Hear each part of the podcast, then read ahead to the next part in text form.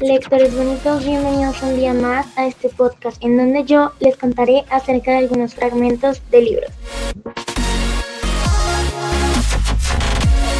Espero que encuentres a alguien que no puedas vivir sin él, de verdad, y espero que nunca experimentes lo que es vivir sin esa persona y todo el esfuerzo que conlleva. Bueno, con este fragmento le damos inicio a nuestro podcast. El día de hoy les hablaré sobre Cass, más específicamente sobre la selección. Bueno, estos libros giran en torno a una realidad distópica en la cual nos explican que el país de Ilea está bajo el mandato de la realeza. Esta tiene a los habitantes divididos en castas, bueno, más específicamente en clases sociales según el trabajo. En total existen de 9 a 12 castas más o menos, en donde la 1 es la más alta y es la que tiene la realeza, y la 2 es la peor y la ocupan los delincuentes y fugitivos. Eh, la selección es un concurso en el cual todas las mujeres de Ilea tienen permitido participar. Esta tiene como finalidad conseguirle una esposa al príncipe. Todas las mujeres están emocionadas por este concurso porque es la manera más fácil de aumentar de casta llegando a la número 1. Todas quieren participar. Bueno, no. La única excepción es America Singer. Ella simplemente no quería participar. Bueno, hay otras cosas por las cuales no quiere, pero no voy a hacerles spoiler.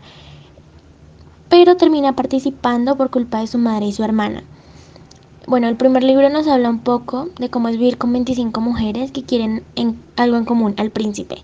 Bueno, no tanto al príncipe, el título de princesa. Eh, conforme el tiempo va pasando, esta la cantidad de chicas va disminuyendo el odio entre los protagonistas va transformándose en una amistad o en algo más que una amistad.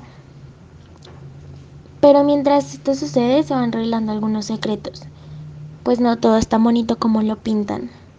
Bueno, aparte de todo esto tienen que andar viviendo con una serie de bombardeos y de problemas, por decirlo de alguna manera, debido a que hay unas personas que no están de acuerdo a cómo se crearon las castas, entonces pues van en contra de la realeza, así estos no lo, esta realeza no los haya pues creado desde el inicio.